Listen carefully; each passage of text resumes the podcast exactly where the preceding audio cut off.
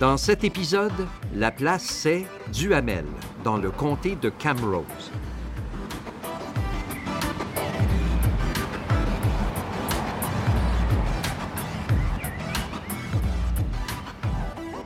La place est membre du Alberta Podcast Network.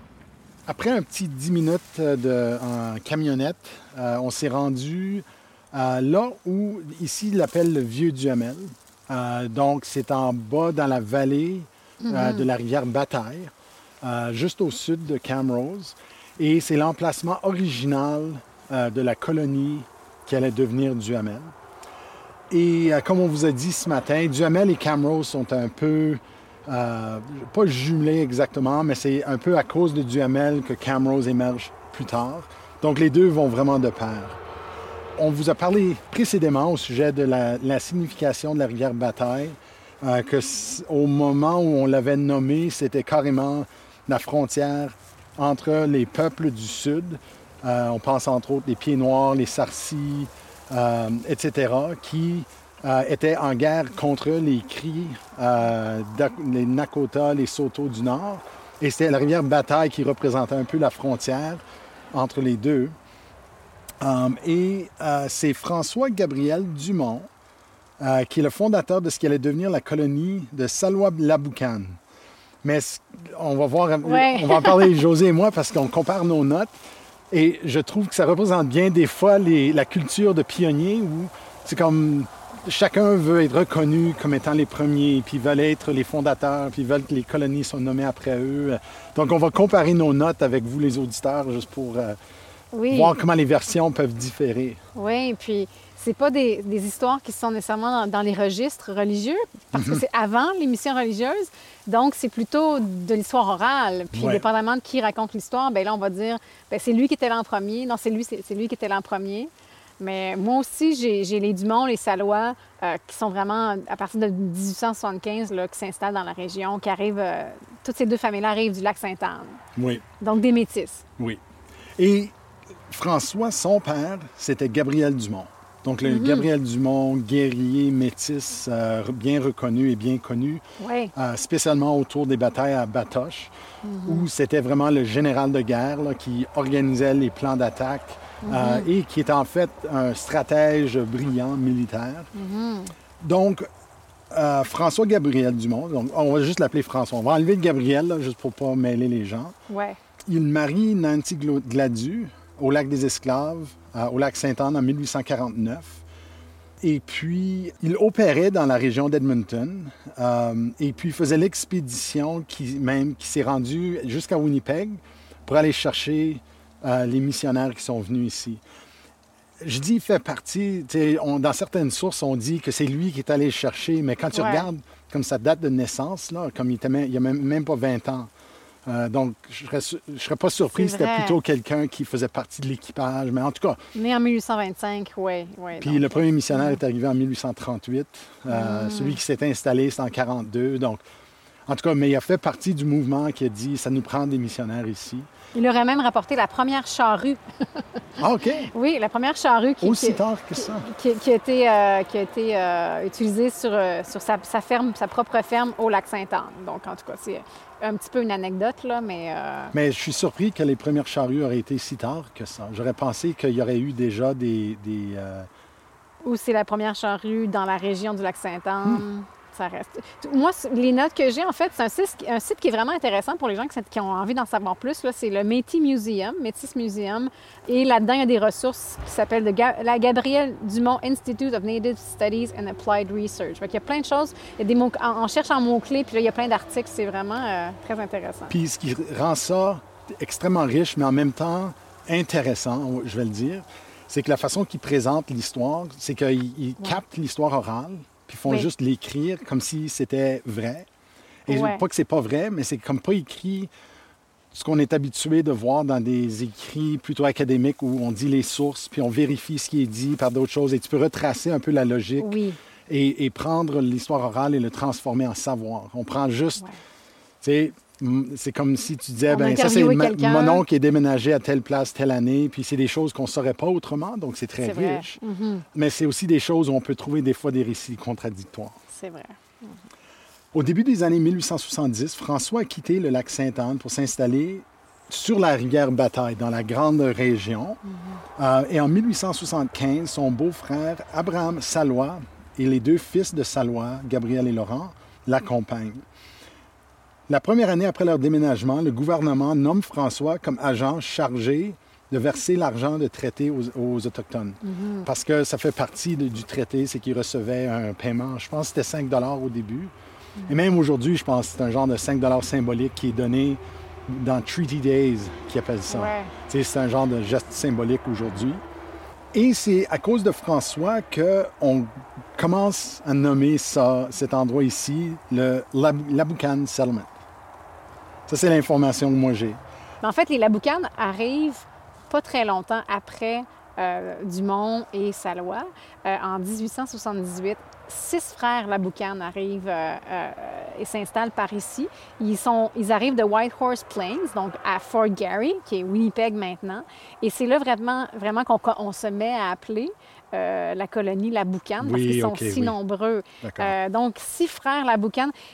Truc intéressant que j'ai trouvé dans le même site que je vous mentionnais juste avant, Métis Museum, en fait, euh, les Laboucanes, on dit c'est c'est des Lafournaises, en fait. Le patriarche des six frères qui sont venus ici, euh, euh, je cherche le nom, Jean-Baptiste. Jean-Baptiste Lafournaise dit Laboucane. OK. C'est ce que l'histoire orale nous dit, en fait. Mm. Mais tous les autres, après, ont vraiment utilisé le patronyme Laboucane. donc, ses, fils, un, nom, un nom de Jean-Baptiste Junior, Gabriel, Elzéar, Jérôme, Pierre et Guillaume euh, sont, tous venus ici avec leur famille. Puis c'est vraiment là que les Laboucanes s'installent. Selon, mais, mais, mais de toute évidence, les Dumont, les Salois devaient être encore dans le coin là, à ce moment-là. Oui. Et, les Laboucanes étaient euh, accompagnés des familles Saint-Germain et Poitras aussi. Euh, il y a des Parés, familles Parés qui s'installent dans, la région aussi. toi, Denis, avais-tu aussi que, en fait, François Adam a créé un poste de traite ici à Duhamel, ben, à Duhamel, ce qui ne s'appelait pas Duhamel à l'époque, évidemment. Euh, donc, c'est comme ça un peu que l'histoire de François Adam est mélangée avec Duhamel et avec Camrose, oui, puis en, fait, en fait, ben, euh, en fait euh, ça nous amène un peu, je ne veux pas sauter trop, mais il y, avait le, il y avait un missionnaire dans la région qui est vraiment associé intimement avec cette région ici, l'abbé Bayvert. Et lui et François Adam se sont connus, en fait, dans la région de Rivière-la-Paix. Adam, il faisait la traite de fourrure dans cette région-là. Et c'est vert qui dit, m'a parlé d'une région euh, où il y a beaucoup euh, de possibilités et très peu de, concurrence. Et c'est lui qui attire l'attention d'Adam de venir ici. Ah. Donc, c'est pour ça que quand il arrive, il établit une poste de traite. Et c'est en 1881 que le père Bayvert lui-même vient s'installer ici il recrute la, famille Gariepi euh, d'Edmonton, une des familles Gariepi, il faut le dire, en 1882. Et puis, c'est en 1883 qu'officiellement, ça devient une mission catholique. Donc, c'était une colonie avant, euh, mais la mission en tant que telle, c'est en 1883 que ça s'installe. Et c'est à partir de 1883 que le nom Duhamel commence à entrer en jeu. Je vous explique pourquoi. En 1892, euh, l'école catholique euh, Saint-Thomas est construite dans la colonie. Et puis, on voit la colonisation qui arrive comme la colonisation traditionnelle. Euh, et en 1899, lorsque la plupart des habitants de Laboucan déménagent à Duhamel, il y a un bureau de poste qui ouvre ses portes. En 1895, le district scolaire de Saint-Thomas est établi à Duhamel. Et euh, c'est en 1910 que finalement cet emplacement où on est debout tout de suite est fermé et puis on bouge plus haut euh, sur la colline avec l'arrivée du train. Oui, ben en fait, c'est ça. Quand on fait des recherches, des fois, on n'est pas certain, parce que même, même quand on regarde sur les cartes contemporaines, les cartes qui, existent actuellement, c'est pas clair, évidemment, on voit pas toutes ces traces-là. Mais oui, effectivement, le, donc le vieux Duhamel, euh, où on se trouve présentement, nous, sur le bord de la route, vous vous en rendez sûrement compte parce que vous entendez les camions passer, où il y a les deux grands panneaux, là, où on nous explique à la fois euh, l'histoire de l'Abucan Settlement et du Trestle Bridge, le pont à Tréteau. Euh, c'est ça qui est construit à partir de 1909, mais vraiment qui est actif à partir de 1910 et qui passe finalement, si on, ce qu'on comprend. En fait, Denis, tu m'as expliqué ce que tu comprenais de, du déménagement, mais en fait, le pont passait probablement où était installé un peu le petit village, mm-hmm. dont ils ont déplacé un peu plus haut. Moi, je comprenais pas ça exactement comme ça. Je, savais, je pensais qu'ils avaient déplacé le village pour être plus près, en fait, du, de la ligne de chemin de fer. Ça, ça, reste pas tout à fait clair, mais en tout cas, ils ont... peu importe, ils déménagent à cause du train. À cause du train, oui, effectivement. Mais parlons de ce pont-là, et si vous avez à portée de main votre, euh, euh, une façon de faire une recherche euh, Internet, googlez Duhamel Trestle Bridge parce que c'est fascinant et vous irez sur nos show notes parce que le pont est magnifique, c'est impressionnant. Euh, donc, c'est ce qui arrive. Évidemment, à l'époque, on, vous en a déjà parlé, quand il y avait des rumeurs euh, de possibilités de construction d'un nouveau chemin de fer, tout le monde s'affolait, tout le monde euh, défaisait leurs plans pour s'approcher de ça, évidemment, parce que ça amenait beaucoup de choses. alors, on confirme qu'il va y avoir un nouveau chemin de fer. Le Grand Trunk Pacific Railway annonce qu'un pont va être construit pour, pour, traverser la rivière Bataille, tout près de chez eux. Et bien là, on s'active à construire ce nouveau pont-là. Un pont de près de 400 pieds de long, 120 pieds de haut. Euh, par moment, il y avait 120 hommes qui travaillaient à la construction du pont. On imagine l'entreprise. Euh, les fermiers ont mis la main à la pente, utilisaient leurs chevaux, leurs wagons pour déplacer les billots de bois. Euh, c'était du sapin venu de la Colombie-Britannique qui arrivait au chemin de fer de Camrose. Donc, il fallait amener ces billots de bois-là jusqu'ici.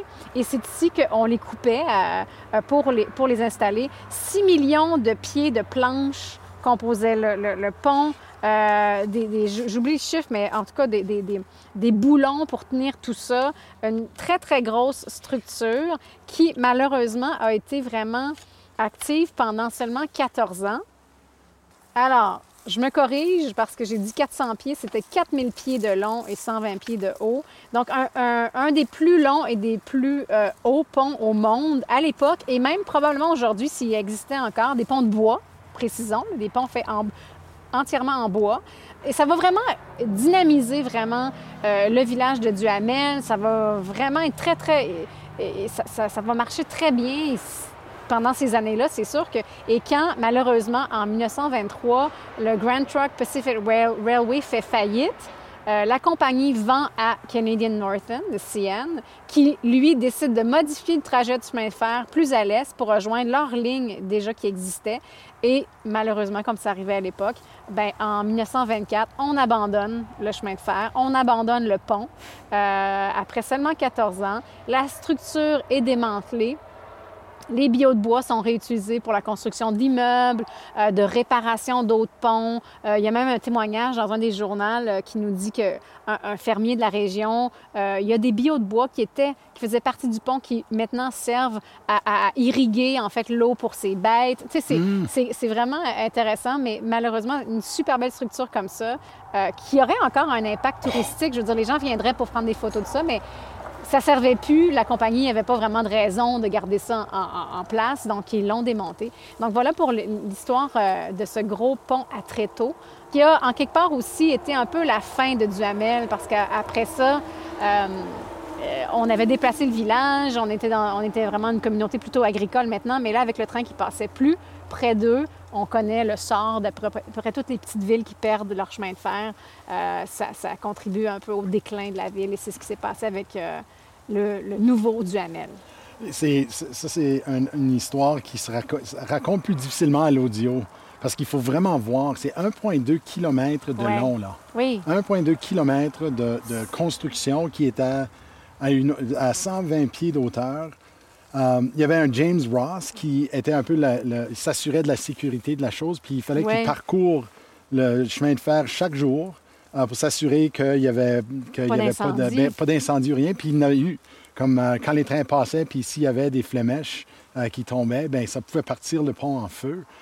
et, mais ils disent que les seuls feux qui ont eu lieu, c'était à cause des foins. C'était plutôt le foin qui partait en feu, mais euh, Parce que là, on est, on est bon, à la début de l'automne. Euh, c'est une immense vallée, en fait. Il y a des petites vallées un peu partout en Alberta, mais là, on voit vraiment l'attrait, pourquoi il s'est installé là aussi. Mais c'est vraiment une vallée très, très large. Donc, on imagine ce pont qui traverse là. Euh, puis là, c'est très sec, c'est très c'est très euh, paille, disons. On peut imaginer les, risques de feu dans les des années assez sèches, là, comment ça peut être dangereux. Euh. Je pense qu'il y a peut-être dans le coin de Lethbridge, qui a un pont comme ça qui est, magnifique. Euh, si, vous voulez une image, là, c'est un peu ce genre de, de, grand pont qui traverse une immense vallée comme ça. Là. Donc, je pense que ça termine un peu notre, notre, segment sur le vieux du Hamel, mais là, on va prendre la voiture et on va se diriger en haut de la euh, côte. En haut de la, côte. Puis, euh, on va aller voir l'église euh, de Duhamel et on va parler des de la, de la, mission catholique de Duhamel ainsi que du village de Camrose, François Adam.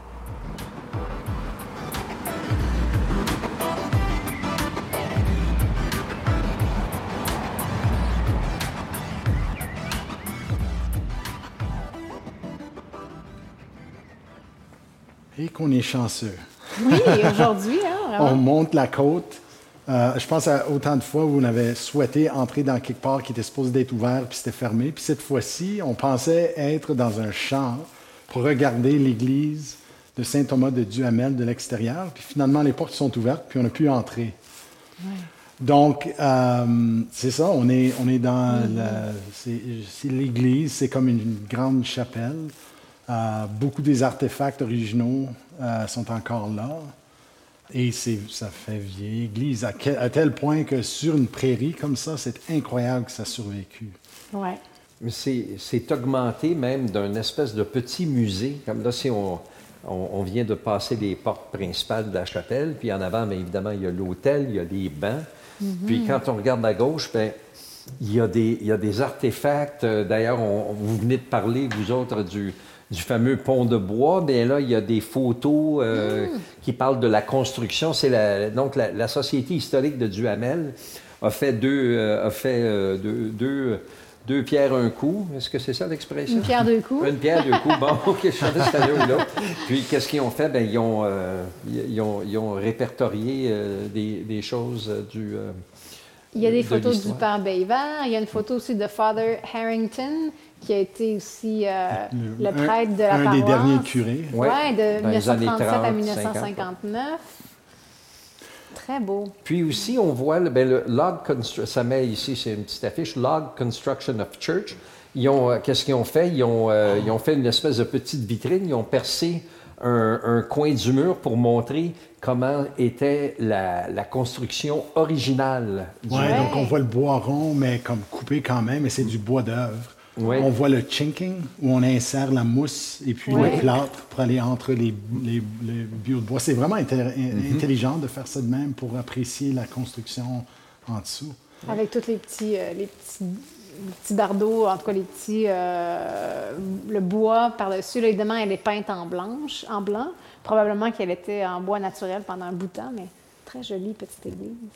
Donc, c'est euh, quand même une ressource patrimoniale provinciale euh, et, au-delà de vraiment son âge, euh, c'est probablement un des plus anciens édifices, euh, ben, église du moins, qui est dans son état original, mm.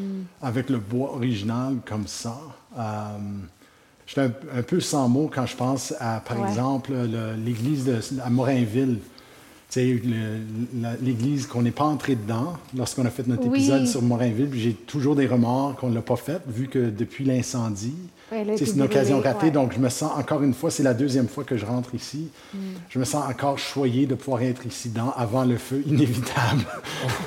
Excuse, je vais le signe de la croix ou quelque chose, mais c'est parce que c'est vraiment sur la, la, grande prairie. Là, donc, tu peux avoir un éclair, tu peux avoir toutes sortes de possibilités, de, mais c'est quand même encore. Surtout avec le vent, comme aujourd'hui, on, a du, on a beaucoup de vent.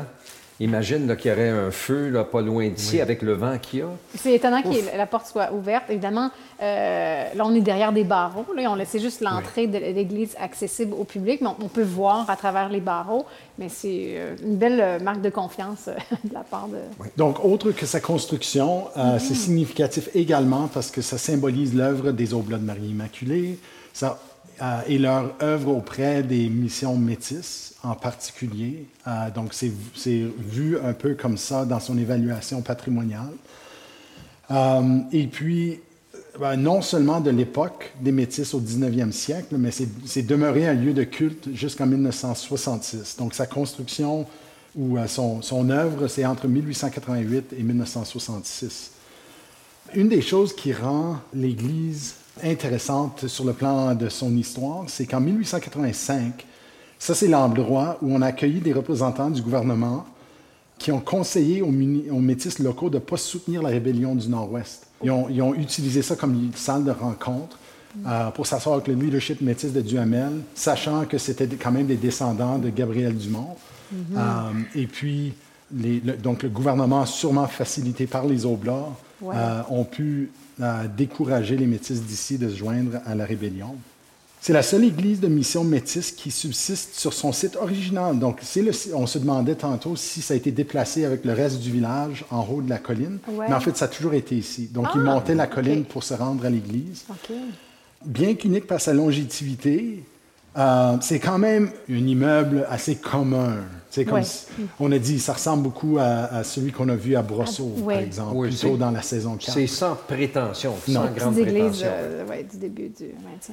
Les Métis qui ont érigé l'église ont utilisé la méthode de construction poteau sur pilotis, euh, ou la charpente de Rivière-Rouge. C'était un style très commun parce que ça utilise beaucoup, beaucoup moins de clous.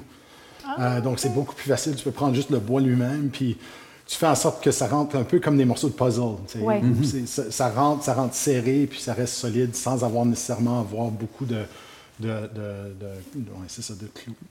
L'Église a encore sa cloche originale. Et puis, je ne sais pas si les auditeurs jusqu'à date se disent ben, comment ça se fait qu'on appelle ça Saint-Thomas, la paroisse Saint-Thomas, puis le village du Duhamel, quand c'était Salois, la Boucane avant? Mm. Ben, c'est parce que cette cloche était un cadeau qui a été donné par l'évêque d'Ottawa. De, mm-hmm. Et son nom, par hasard, c'était Joseph Thomas Duhamel. Donc, en guise de reconnaissance du don fait par l'évêque, Monseigneur Duhamel, on a nommé le village après lui et on a nommé la paroisse après lui, qui veut dire que l'école est nommée après lui. Donc, il y a eu beaucoup de notoriété pour la cloche modeste qui est sur l'Église. C'est drôle parce que dans d'autres textes qu'on lit, ils nous disent un peu que c'est l'inverse, en fait, que c'est euh, le père Bayvert qui est allé à Ottawa, qui a rencontré l'archevêque et qui, qui lui a dit on va nommer, et qu'après, après, Duhamel a offert une cloche pour les remercier d'avoir nommé ah, la paroisse et le village. Donc, un bon lobbying, mais tu prends ta chance. Donc, on ne sait pas trop dans quel sens ça s'est passé. Oui, c'est une histoire un peu circulaire. Oui, hein? voilà. voilà. Mais on riait, on riait, mais on riait un peu, mais parce qu'on trouve ça quand même assez étrange que euh, les endroits sont toujours nommés euh, après des gens qui finalement n'ont aucun lien avec la place. Euh, ou, si peu, ou des gens qui étaient de passage, alors que les gens qui ont donné la sueur et leur sang pour monter le village et bâti Ou les gens qui étaient vraiment là, qui ont, qui ont bâti. Tantôt, je demandais à Denis, on parlait d'Obiman. Puis je me demandais, c'est qui mhm. ce Obiman? Puis il disait que c'était un peintre euh, néerlandais. Donc, puis quand ce village-là avait un nom euh, en cri ou autochtone avant, c'est quand même frustrant de ben, voir. moi, j'ai entendu des gens de l'ancien Robiman, qui était une réserve autochtone qui contient quatre différentes nations, mais qui se sont regroupées là. Puis on dit c'est drôle que au nord, tu as Wetaskiwin, qui est un mot cri, puis au sud, tu as Ponoka, qui est un mot cri. Mais il dit, là où on vit, en fait, on le nomme Hobima. il dit, on trouvait ça toujours drôle, mais aujourd'hui, on appelle ça Masquachis. Donc, on y a finalement On est revenu à un nom. Donc, là où on est, euh, parce qu'on est juste dans l'entrée, euh, c'est en 1910 qu'on ajoute le clocher comme tel, euh, donc le pignon. Puis on ajoute aussi à l'autre bout de la chapelle, donc en arrière de l'hôtel, un sacristie. Euh, donc ça, c'est depuis 1910. Mais c'est ça, l'intérieur, c'est, on a encore comme l'hôtel, il y a beaucoup d'objets. C'est sûr que c'est beaucoup d'objets religieux, donc ça a son propre contexte patrimonial en termes de valeur historique. Euh, mais comme on dit dans la description que la province fournit pour sa reconnaissance comme ressource patrimoniale, on dit l'Église conserve son ambiance de simple révérence. Mm-hmm. Alors, c'est ça pour notre belle Église. Et vu qu'il vente, on va profiter un peu de l'abri euh, pour vous parler du, du, père Bayvert. Pour vous situer dans le temps, Hippolyte Bayvert est né en 1848. Il est décédé en 1937, donc c'est un peu son époque. Mm. Il a été recruté en 1879 par Monseigneur Grandin pour ses missions dans le nord-ouest canadien, et ce, à partir de Nantes, en France. Donc, Mhm. Grandin l'a recruté de là-bas. Et puis, comme il était bien là, à Nantes, Mhm. euh, il avait déjà sa paroisse, tu sais, il était chez lui, il avait la famille, comme il était dans son, un peu la paroisse familiale, là, donc euh, il était assez bien. Et c'est probablement la raison pourquoi, en fait, c'était un écrivain, c'était un correspondant. Il écrivait énormément de lettres à sa famille en France. Et c'est une des raisons, je veux dire, il y a eu beaucoup de missionnaires, mais lui se démarque par le fait que son écriture est tellement volumineuse et euh, détaillée. Donc, on peut retourner là-dedans pour voir euh, des questions comme la danse du soleil, euh, qui est une cérémonie qui est très peu documentée, parce que c'est pas supposé d'être documenté, mais lui il décrivait dans ses correspondances. Euh, il envoyait aussi des artefacts, comme on lui donnait des cadeaux, puis des ceintures, des objets comme ça, puis les renvoyait en France. Et puis, il est vraiment venu à la lumière, encore une fois, à cause de la recherche de Juliette Champagne, qui est une historienne franco-albertaine. Et elle, avec l'aide d'Éloi de Grasse, euh, sont allées dans, leur- dans ses lettres et puis euh, les ont lues de- de- du début à la fin. Il écrivait à son frère, c'est ça, qui était aussi un religieux, je pense. Euh, Oui, je pense. Oui, euh, Et la famille là-bas a, Puis a aussi des- comme il y avait Et des- c'était publié dans les journaux de la place. euh, oui. ouais. Il- Ben, et puis, il y avait aussi des mécènes. Euh, donc, il faisait le, le- la recherche de financement. Puis, euh, donc, il avait un genre de following en France. euh, qui, puis, on sait déjà en Europe, ils étaient toujours très intéressés par tout ce qui se passait, qui était autochtone. Dans le Nouveau puis Monde. Oui, les ben. Rocheuses, puis tout l'environnement de l'Ouest a toujours été très intéressé. Il y a- il y avait beaucoup d'intérêt. Donc, ces lettres sont inexploitées, sont très peu connues, sont maintenant en voie d'être publiées. Elle vient de recevoir un prix euh, de 10 000 pour encourager la publication de ces lettres-là. Euh, et on parle de plus de 200 lettres euh, qui seront euh, ben, exploitées ou amenées à la lumière. Envoyé à Masquachis en 1881, euh, on lui a demandé de développer une mission. Et puis, rendu là, il n'y avait aucun moyen, comme il n'y avait pas les moyens pour monter quelque chose. euh, J'imagine, puis ça c'est purement moi qui spécule, mais il n'a pas été demandé d'être là. Ouais. Donc, ce n'était pas nécessairement à l'invitation. Mais les gens d'ici, les, les Salois, Laboucan, Dumont, Paré, euh, tous les gens de, de qui on parlait, eux, ils savaient qu'il était là. Donc, on- ils, ils essayaient de l'encourager de changer son, son, son, euh, lieu, de, son lieu central, son, quartier général pour être ici. Donc, c'est comme ça qu'il est venu en 1883 euh, sur l'emplacement actuel. Et juste pour parler d'un peu le contenu de ses lettres, en 1879, euh, il écrit les adieux à sa mère, racontant les préparatifs pour son départ.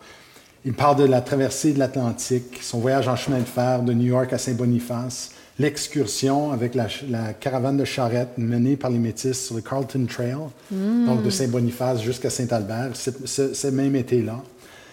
C'est vrai que c'est principalement adressé à son frère, et puis il témoigne énormément de la dureté de la vie des Autochtones, euh, spécialement après la disparition du bison. Donc, tiens, c'est un moment, c'est un moment Oui. charnière pour les Autochtones sur les prairies, puis lui documente très bien à quoi ça ressemble et quels sont les impacts. Il révèle nombreux aspects de leur culture, le mode de vie, euh, et puis il a aussi appris à bien connaître les chefs, comme euh, Herman Skin, qui a été baptisé Louis-Joseph Piché, Bob Tail, qui a été baptisé Alexis Piché, euh, Papa's Chase, euh, le vieux chef de guerre Kyle Chimout, euh, et bien d'autres. Donc, il y a beaucoup d'informations biographiques à leur sujet. Euh, il parle de ses voyages à Saint-Albert, Lac-Sainte-Anne, Fort Edmonton, les collines du Castor. Il parle beaucoup du développement de Camrose, euh, puis aussi un peu de la difficulté que les colons avaient en arrivant ici. Il partage ses trois voyages aller-retour en France et ailleurs. Et euh, tout ça sera traduit en anglais. Donc, ça va être accessible même aux chercheurs anglophones. Oui, pour la pas que ça reste fois. uniquement euh, une ressource francophone. On ça. veut, on veut que les anglophones aient accès à cette. ce- Comme la plupart des archives des Oblats et Ouais. des religieux Voilà. catholiques de l'époque, c'était écrit en français. Puis euh, il y a énormément de. c'est très riche. Ouais. Euh, donc ça va, être, ça va avoir un grand impact, euh, ces recherches-là. Juliette Champagne donc, et Éloi de Grasse qui travaillent là-dessus Ouais. en ce moment. C'est, Ok. c'est Juliette, Éloi a fait le premier travail de transcription, puis Juliette a fait l'évaluation historique, et puis à voir avec ça. Puis les gens qui prennent connaissance vraiment du contenu de son travail euh, mm. sont en train de dire comme ça va vraiment avoir un éclat. Ça va faire un éclat parce que c'est ça, c'est du, du, contenu qui est rarement accessible. Wow. Donc voilà pour le père, le père Bayvert. Euh, donc je pense maintenant, on ira euh, se rendre au cimetière qui est juste à côté de l'église. C'est la seule autre chose vraiment dans les parages. Et puis, euh, on ira voir. Euh, oui, puis je vais peut-être parler de quelques laboucanes euh, qui, qui ont laissé des traces un peu dans nos archives, dans nos, nos histoires, qui, qui rendent ça un peu plus humain. Qui étaient les laboucanes? On y va.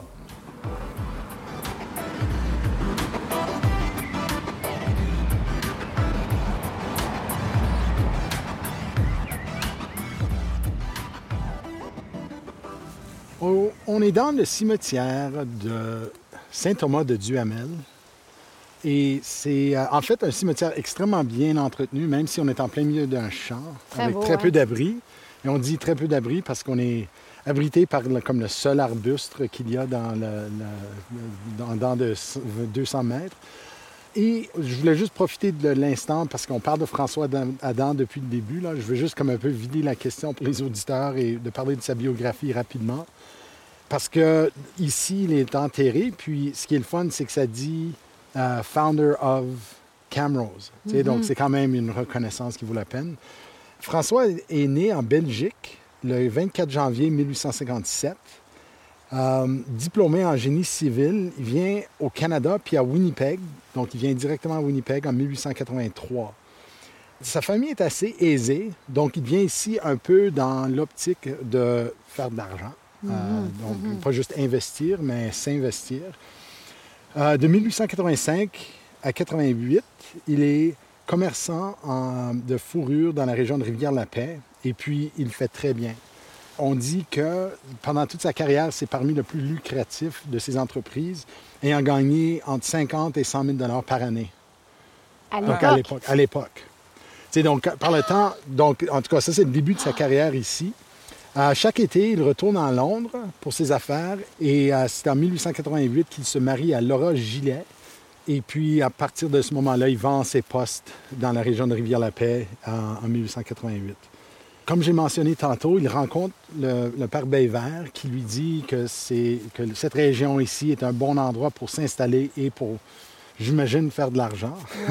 ça semblait être un peu ce qui... Oui, ça avait de l'air important pour lui. Un autre poste de traite, en fait, parce qu'il ben, y en a créé un ici un poste de traite, mais c'est en fait sa femme qui lui suggère que ce serait bon d'investir dans l'immobilier. Ah, Donc, je peux juste imaginer la dynamique, là, tu sais, de dire, OK, d'abord, le moment qu'il la marie, c'est le moment où il vend ses postes à, Rivière-la-Paix. Puis, elle lui suggère une, belle petite vie aisée, là, de, l'immobilier. Euh, versus, tu sais, comme la plupart des voyageurs et des commerçants de fourrure où ils s'en allaient pour des mois dans le bois. Puis, mm-hmm. euh, donc voilà. C'est en 1904 qu'il apprend que le Canadien Pacifique a un projet de construction du chemin de fer ici, à Rivière-Bataille. Donc, il se rend à Winnipeg euh, et il promet euh, d'investir dans ce projet qui est en cours. En 1905, euh, il bâtit une vingtaine d'édifices, incluant l'hôtel Windsor, qui mm-hmm. se trouve toujours jusqu'aujourd'hui. Il a même possédé un ranch qui a, qui a compté jusqu'à 8000 bêtes en tout cas, on peut parler. c'est un gars qui, chaque occasion d'investissement dans la hein? région, il le faisait, mais il était aussi juge de paix. Euh, il mm-hmm. était sur le premier conseil municipal et devient le premier maire.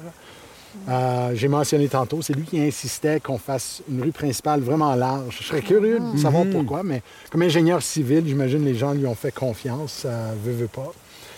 Euh, il vendait de l'assurance aussi. Euh, il y avait un bureau d'assurance. Pas étonnant parce que Camrose, on, en a vu beaucoup des bureaux d'assurance. oui, c'est vrai. Hein? Euh, ben, moi, j'ai lu qu'il a fondé la première école, le premier hôpital. Ben, étant un catholique francophone, c'est peut-être tout relié, tu sais, comme le, district scolaire de Duhamel a été fondé en 1888, mais en tout cas, euh, il a été le premier, j'ai mentionné, juge de paix, euh, les compagnies d'assurance. Euh, donc, c'est tous ces hommes-là, on l'a vu dans d'autres domaines, que ce soit les piles, les leçards. À un moment donné, quand tu as assez d'argent, tu finis à être sur tous les conseils d'administration. dans son cas à lui, les assurances semblent l'avoir attiré beaucoup. Et c'est en 1961 qu'il est mort à Midnapore à l'âge de 104 ans. Donc, il a vécu une longue vie pour cette époque-là. Et comme j'ai mentionné, sa tombe est quand même Ouais. ici. Il voulait, il voulait revenir à Duhamel euh, pour euh, être enterré. Donc, ça, c'est un peu Belle la histoire. vie de François Adam. Et sa tombe est, est à côté de celle de Bayvert. De Bayvert, oui. D'ailleurs. Ça a euh, dû être des amis de, de vie, là. Je veux dire, Bévert est, est décédé Beaucoup plus tôt, tr- ouais. 30 ans avant lui, mais euh, 20 ans avant lui. Oui, on se demande s'il a, s'il a- s'il a fait la demande d'être euh, enterré à Duhamel à côté de lui, en tout cas, ou, euh, Ouais. comme, comme parmi les personnages importants de, de la région. euh. Ben, donc oui, on a la tombe de Bayvert ici. Et comme on est dans un cimetière, j'avais envie de vous parler un petit peu quand même euh, euh, des Laboucanes, de nos, de- des- des- des métis de la place, qui ont quand même... euh, mais des gens qui n'ont peut-être pas nécessairement... euh, on ne les met pas comme des pères fondateurs ou comme des gens d'affaires, mais qu'on retrouve dans, certaines archives, puis qui nous montrent un peu l'humanité de ces gens-là, euh, et aussi peut-être de leur façon de, s'intégrer à la vie canadienne, parce qu'on a un Joseph Laboucane qui ressort, en fait, euh, c'est dans dans les archives du Canada, et on a une photocopie, en fait, de son papier euh, d'attestation, le questionnaire qu'il a rempli quand il s'est enrôlé dans l'armée le 3 avril 1916. Et là, tu as vraiment le petit questionnaire et on voit, c'est tapé à la machine, mais euh, c'est quand même signé de sa main. Alors, on demande, il vient d'où? Il dit, où il est né? Il dit Camrose, mais c'est probablement du Hamel. Mais à l'époque, je pense qu'à un moment donné, on... Donc, on, on apprend qu'il est né en 1884, le 19 mai 1884. Il demande next of kin, il, il dit James Laboucan, son frère, euh, aussi de Camrose, métier fermier, marié, non. Willing to be vaccinated or revaccinated and inocu- inoculated. On demandait ça, en fait. Les vaccins. était anti-vax ou il était était pro-vax? pas en- il était pro-vax. Joseph Laboucan a dit oui, il était prêt à se faire vacciner. Et là, on a une description physique de lui. 31 ans, 175 livres, 5 pieds 10, 38 pouces de tour de poitrine, couleur de peau foncée, dark en anglais, des yeux bruns, les cheveux noirs, marque distinctive ou marque indiquant une particularité congénitale ou une maladie. Et là, on a écrit à la main mole at right of nose. Donc, il y avait, il y avait une petite, euh, un petit grain de beauté. Religion euh, euh, Roman Catholic, catholique. Examen médical approuvé. Il est bon pour partir au front. Alors, on a. C'est vraiment. Puis et là, et, et- et là, moi, je comprends tellement l'amour des historiens et l'historienne en moi d'avoir des preuves de ça. Et là, avec les recherches faites par euh, M. Daniel E. Cournoyer, euh, Daniel Cournoyer père, euh, dans ses recherches vraiment pour retrouver les francophones et tout euh, dans les cimetières. euh, Des- ceux qui ont fait l'armée. Oui. ceux qui ont Ceux fait l'armée, la- ben, la oui, guerre, oui. la guerre, la première et la deuxième guerre. Mais là, entre autres, dans la- ceux qui ont fait la première guerre, on retrouve justement l'affiche mémoriale de Joseph Laboucane. Et c'est là que ça nous touche quand même, parce que là, dans l'affiche euh, où, où il est enterré, on apprend qu'il était le fils de James Laboucane. Donc, quand il a parlé de James, euh, qui était son next of kin, c'était peut-être son frère, peut-être un, un junior, ou c'était son père, il y a une erreur. En tout cas, et, et sa mère, Marie-Émilie Brelan, de Duhamel en Alberta. Et on apprend qu'il est mort le 10 avril 1917. Donc. Oh, un an à peine ouais. après qu'il se soit enrôlé. Et donc, ça, euh, ça serait la crête de Vimy, je pense, en avril. c'est Vimy, exactement ça. Ah. Alors, donc, 33 ans. Il n'était pas marié, donc au moins, il n'a pas laissé quelqu'un euh, derrière lui. Et il est enterré au mémorial euh, de Vimy, à Pas-de-Calais, en France. Euh, il, fait- il faisait partie de l'infanterie canadienne, le 50e bataillon. Euh, il a pris part à la bataille de Arras pour capturer Vimy Ridge entre le 9 et le 12 avril. Donc, un an à peine après, euh, il, il- est décédé là-bas. Et on retrouve dans les mêmes notes de, de Daniel Cournoyer-Père un Bert Laboucan aussi, Bert et Samuel Laboucan. Donc, euh, un né en, quatre- en 1896 et mort en octobre de- euh, 1917 à 21 ans. Euh, un autre, Samuel, né en 1891 et mort en 1915, donc à l'âge de 23 ans. Et tous les deux sont à Ypres, en Belgique. Un gros monument, un gros mémorial où il y a 55 000 hommes, dont, six- dont 6 940 Canadiens, qui sont... Ils sont pas vraiment enterrés là, en fait. C'est qu'on n'a jamais retrouvé euh, leur corps. C'est pour ça qu'on appelle ça un mémorial et non pas ils sont répertoriés, là, Ouais. exactement. On a perdu leurs traces durant la défense de Ypres euh, pendant la Première Guerre mondiale.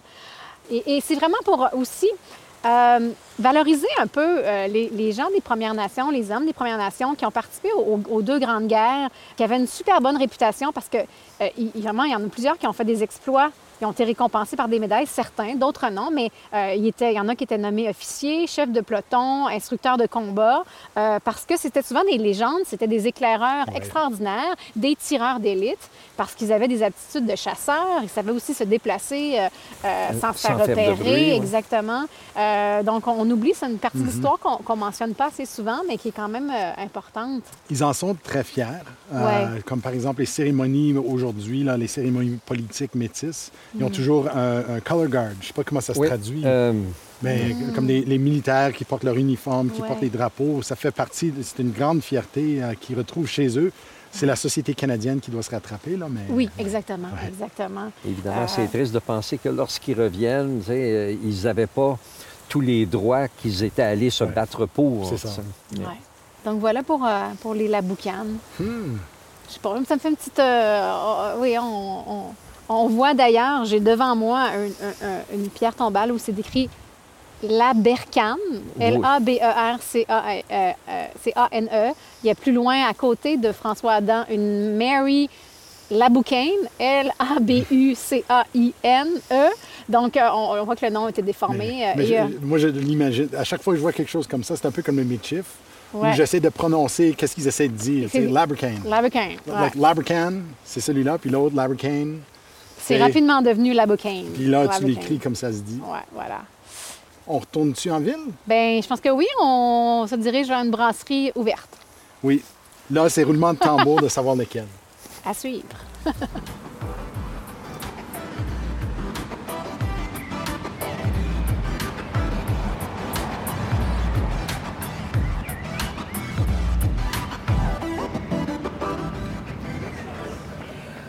Bon, c'est-tu à mon tour, là? C'est Oui, vrai que t'as tour. pas été bien, bien. Nous, on a été bavards, mais toi, un Ben, peu pas moins. mal, pas mal. Mais je, je veux dire, j'ai, euh, c'est, c'est comme ça qu'on avait un peu préparé l'affaire, mais on a eu, euh, on, on- on avait des, des- des choses imprévues. On a eu des rencontres qui se sont euh, étirées aussi. Il faut dire que, Ouais. tu sais, ça nous a, ça nous a sorti de notre beat, mais c'est extraordinaire. Premièrement, oui, tout ce que j'aurais à dire sur euh, Camrose, c'est bravo. Moi, j'ai Ouais. vraiment le goût de revenir maintenant. Je sais qu'on a dit ça quelques fois, tu sais, puis euh, on, on a toujours été sincère, mais Camrose, c'est une petite place. Puis quand on vient de la ville, des fois, tu sais, mais mon Dieu, mais Très quelle belle sympathique, tout le monde très, très sympathique. ouais. Puis, puis comme toujours, ben, on finit ça dans une place à part de ça, où est-ce que ça nous permet de fêter la place qu'on vient de voir. Mm-hmm. Puis là, on est au Battle River Brewery. Sauf que on devait aller au Norseman Brewing Company. Et moi, je m'étais préparé plein de Oui. petites notes pour ça, mais c'est pas bien grave. Le, le Norseman, euh, il y, y a une belle histoire là, mais vous irez, et comme nous autres, on ira une Parce prochaine que ça fois. fermait à 3 heures. Mais oui, ça fermait à 3 heures, puis Et là, on celui-ci ouvrait à dépassé, 3 là. heures et Les demie. gens sont tellement coopératifs ici là, qu'ils disent ben toi prends le lunch, puis moi je vais prendre l'heure ça, de l'apéro. ouais. Pas de 5 à 7. compétition. Pas de compétition. Donc, on est au Battle River Brewery, qui est, euh, qui, qui- qui est pas vraiment comme un, un bar. C'est euh, c'est comme Denis le, le décrit quand on est rentré. C'est un peu comme un tasting room. Mm-hmm. Tu sais, c'est un endroit où est-ce que tu peux savourer les bières. Il y a euh, six bières qui sont créées par, euh, par notre hôte, qui s'appelle Ryan Pearson. Puis... euh, Dans un c'est- petit lieu un peu euh, industriel. Comme, C'est comme comme- on voit comme- souvent, comme beaucoup on le de- voit souvent parce que c'est quand même une usine, comme une, un fa- une- ça. place de fabrication de bière. Ouais. Puis, puis c'est ça, c'est, euh, c'est pas, euh, c'est, c'est hors circuit un Ouais. peu, c'est pas, c'est pas dans le centre-ville ou rien, mais c'est facilement repérable. Et je dois dire là, que l'ambiance est, est vraiment le fun, c'est super intime. On s'est déjà fait des amis à l'autre table euh, et, et tout Un ça. gars de Puis, Falaise. Un gars de Falaire. un, un gars de Falaire, en Un gars de la place, mais qui a vécu à Falaire. Ouais. Qui a une C'est femme ça. francophone. Ah. Donc, c'est ça. Puis on a, on a chacun pris, on a finalement trouvé une bière pour, euh, pour notre cher Isaël. Notre sans qui- gluten? Notre, sans, notre sans gluten préféré, notre sans gluten de service. Ah oui, une bière d'avoine. Ouais, Fouquinous, Haute Ale. 100% fait de- d'avoine albertain en plus. Ouais, Elle est bonne, hein? c'est délicieux. Ouais, C'est ça. on, on a tous pris donc un, un petit peu nos, nos bières habituelles, mais c'est- c'était bien de souligner dans le cas d'Isaël. Donc c'est ça. Puis bon mais, bon, mais là, je me retrouve un peu dans l'entonnoir des items. C'est-à-dire, je devais à un moment donné parler des personnes notables. Je devais parler du Norseman, où on ne va pas. Euh, puis, je devais. Puis, je ne sais pas pourquoi vous me donnez des sujets comme ça. Je devais encore une fois parler des ovnis. J'ai parlé des ovnis. J'ai parlé des ovnis à Saint-Paul. Ben, on en a tous parlé. Donc, euh, on a- Oui. ouais, Saint-Paul, c'était un, un- un- un incontournable, parler d'OVNI. Ouais, Mais là, tu vas nous parler ça. d'OVNI encore un peu? Bon, Mais avant, on tu vas nous parler de personnes notables. Oui, c'est ça, les personnes notables. Bon, puis là, il faut que je me retrouve un peu dans, dans mes notes. Euh, euh, quand on regarde un, petit peu les, les, euh, les descriptions des villes et tout ça, on met toujours euh, les, on Les met gens les, qui ont- gens- qui fait un peu, euh, ouais. qui ont laissé leur marque. Puis il y en a une, il y a une de ces personnes-là qui est vraiment no- euh, notable, si on veut, de ce temps-là. C'est une docteure, c'est la docteure Dina Hinshaw Ah! qu'on qu'on connaît bien. Pauvre elle, je veux dire, dans des, dans des euh, circonstances assez euh, troublantes, c'est que c'est euh, la médecin hygiéniste en chef de l'Alberta. Et euh, c'est un poste qu'elle occupe depuis 2020 pour affronter justement, puis pour informer la population sur euh, le- le- le- les cas de COVID et la direction à prendre. Et on sait qu'ici en Alberta, Malheureusement, ça n'a pas été.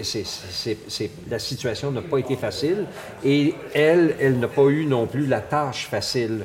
Naviguer à travers ça, puis euh, donc euh, on s'arrête là-dessus. Euh, on n'ira pas plus loin, mais on sait qu'en Alberta, ça n'a pas été facile. Qu'il y a eu des, des- des- On dirait des fois que c'est des divisions politiques qui sont mêlées Oui. à, à l'hygiène. Ouais. Mais la docteure Elle Hinshaw. fait des elle- recommandations et après, le gouvernement fait ce qu'il veut. oui. Elle, je crois que elle, c'est une personne, euh, d'après ce que je peux, je- pour le peu que je la connais, ça, ça a de l'air d'une personne quand même droite et à son affaire, mais elle a eu affaire à, elle a eu des, elle s'est confrontée euh, des fois à des murs. Elle est née à Yellowknife, Dina Hinshaw, mais pour, pour- elle ne vient pas de Camrose. Non. Elle vient de Yellowknife. Ah. Euh, elle a, elle a grandi à Sylvan Lake. Ah! Puis, c'est qu'elle a étudié ici à, à l'université, euh, au collège Agustana. Donc, euh, c'est c'est là qu'elle a, euh, c'est là Mhm. Oui, qu'elle on a n'en a pas complété parlé son- encore, mais il y a le campus Augustana, c'est Ouais. à Camrose, euh, qui est un beau campus universitaire. à qui est lié à l'université l'Alberta. Voilà. Donc, c'est là qu'elle a complété sa- son BA en médecine. Et ensuite, elle a complété sa résidence à l'Université de l'Alberta. Donc, euh, voilà, c'est notre porte-parole en ces temps troubles. Puis ensuite, évidemment, qui est-ce qui parle des joueurs de hockey professionnels alors que vous, C'est vous parlez, vous parlez de l'histoire et de ça et de... Bon, puis moi, bon, euh, dans les autres personnes notables, euh, je les nommerai pas tous, là, mais il y a quatre joueurs de hockey professionnels qui viennent de, de Camrose. Puis c'est pas peu dire, c'est une ville qui a à peu près que 15 000 habitants. Puis euh, certains de ces joueurs-là, quand même, viennent, euh, c'est du passé. Donc la ville est encore un peu plus petite. Et j- j'ai retenu deux noms euh, spécialement, ceux qui ont joué pour les Oilers d'Edmonton, donc euh, Scott Ferguson et Josh Green. Je crois qu'ils sont, en- eux, ils sont à la retraite ou à la limite peut-être qu'ils jouent en Europe. Mais il y en a un autre qui est actif, mais lui, il joue, il a joué brièvement dans la Ligue nationale, mais il joue maintenant en Italie, puis c'est euh, Carl Stollery. Donc euh, voilà. Puis Camrose, comme toutes les villes euh, de l'Ouest, euh, ils font leur possible pour, pour être des villes de hockey. Ouais. Le hockey, c'est vraiment, tu sais, quand on pense à Gordie Howe, Gordie Howe vient de la Saskatchewan. Il y a beaucoup d'excellents joueurs. euh, Ouais. il y a- il y a- que- comment s'appelle la famille là, dans, le sud de l'Alberta? Il y a cinq frères qui ont fait Ah Ligue nationale. Sutter. Les Les Sutter, cinq frères, dans un village où est-ce que c'était probablement eux autres, la population. quand il n'y a rien d'autre à faire, on joue au hockey. Hey, mais quand même, il faut le faire. Donc voilà, Camrose a deux équipes euh, de hockey. Ils ont le Kodiak euh, de la Ligue junior. Euh, je pense que c'est la Ligue junior de l'Alberta. Je pense pas que c'est le euh, euh, majeur. Et le Crush de, le Crush de Camrose de la North Central Hockey League, qui est une, euh, qui est une ligue de niveau senior, Senior, ouais. c'est-à-dire c'est pas, euh, c'est pas professionnel. Mais les anciens professionnels jouent souvent dans ces équipes-là. C'est ça qui arrive, c'est souvent les des Phil professionnels. Fleury, des gars comme ça ont déjà joué dans ces, ces- ces- à ce calibre-là. C'est ça, à un moment donné, quand leur carrière est finie, puis au hockey, la, la carrière est finie à 35, 36 ans, tu commences à, à ralentir, puis ils jouent souvent pour ces équipes-là. Donc voilà pour Camrose. Puis peut-être juste un autre petit mot euh, dans, dans les faits, dans, dans le trivia. C'est qu'il y a quatre villes sœurs à Camrose. Camrose a quatre villes sœurs à travers le monde et deux au Canada. C'est celle-là que- qu'on va retenir. Il y a Kentville en Nouvelle-Écosse et, au- et il y a le Saguenay. Il y a Saguenay, je pense que ça s'appelle la ville, ville de, de Saguenay. Saguenay. La ville de Saguenay maintenant, les gens appelaient ça Chicoutimi avant. OK.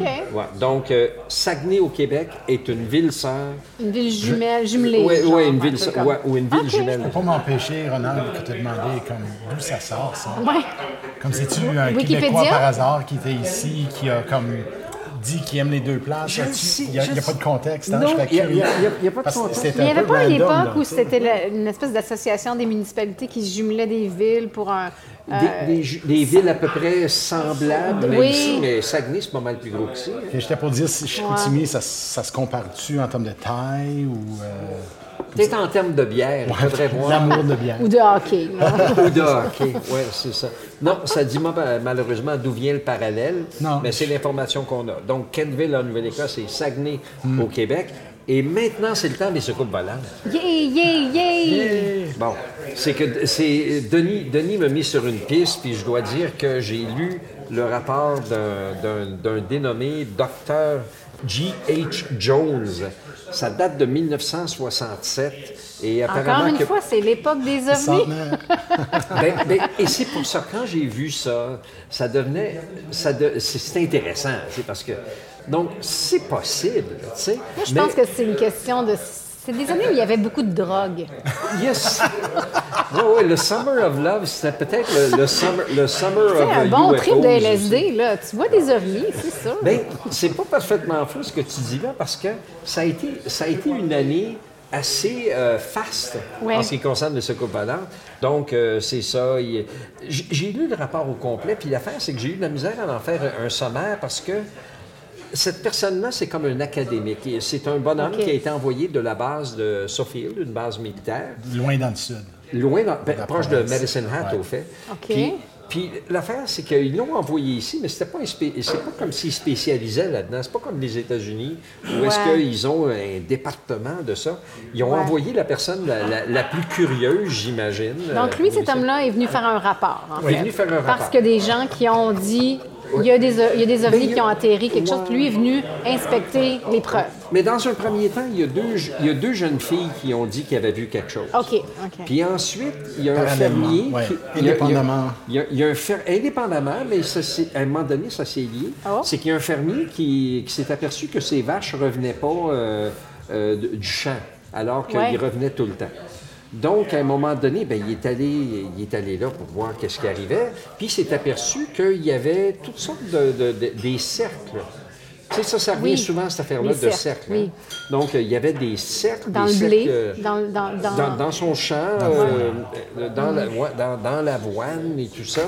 Puis, euh, donc, il ne pouvait pas figurer exactement qu'est-ce qu'il en était.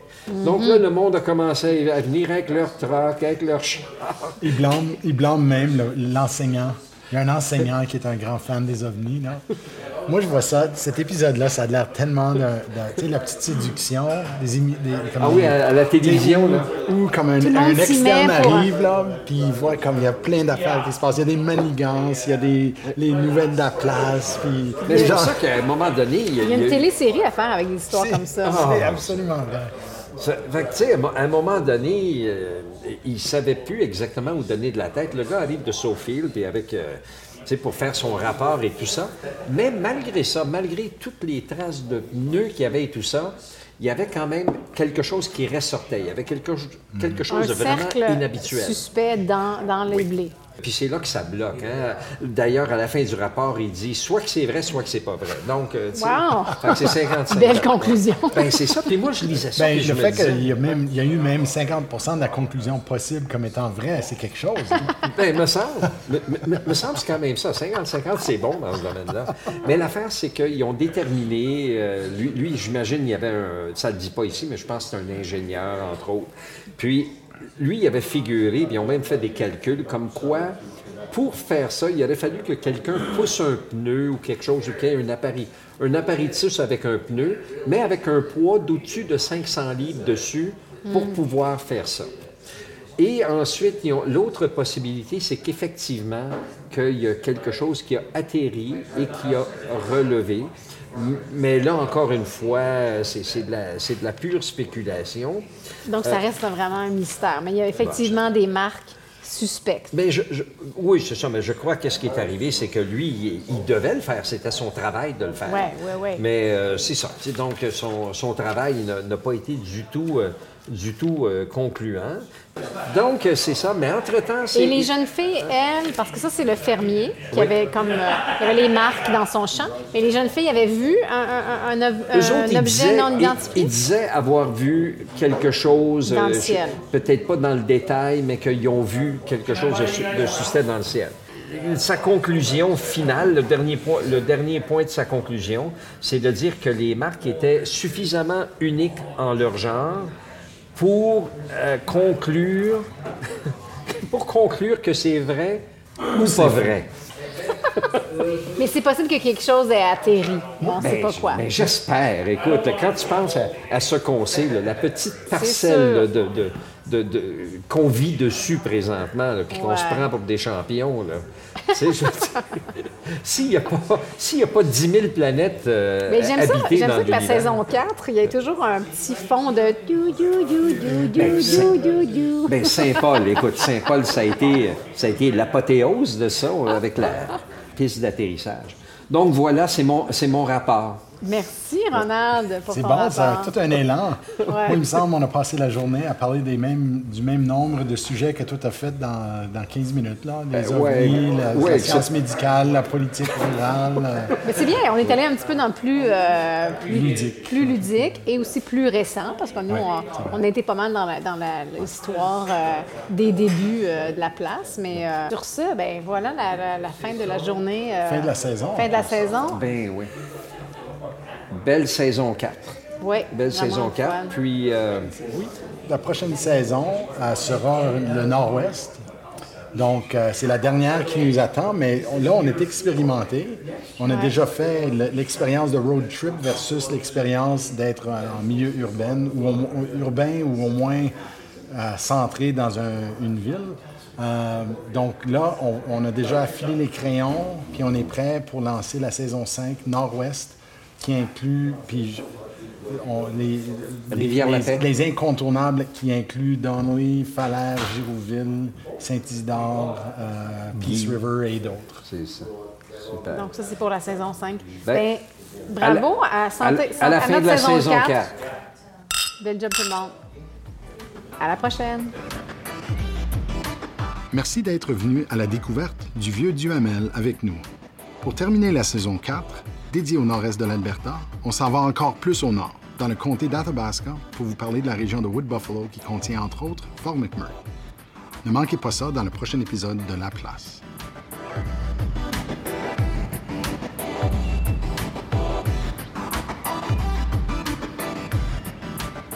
Le podcast La Place est une production de la Société historique francophone de l'Alberta, réalisée grâce à l'appui de Patrimoine canadien et du gouvernement de l'Alberta.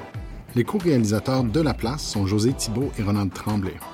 Le sonorisateur, monteur et génie des technologies en chef est Isaël Huard. Je m'appelle Denis Perrault, directeur général de la Société historique francophone de l'Alberta et producteur exécutif de La Place. Pour connaître nos sources et pour donner vos commentaires, rendez-vous à laplacepodcast.ca ou cherchez Histoire AB sur Twitter, Facebook ou Instagram pour nous suivre.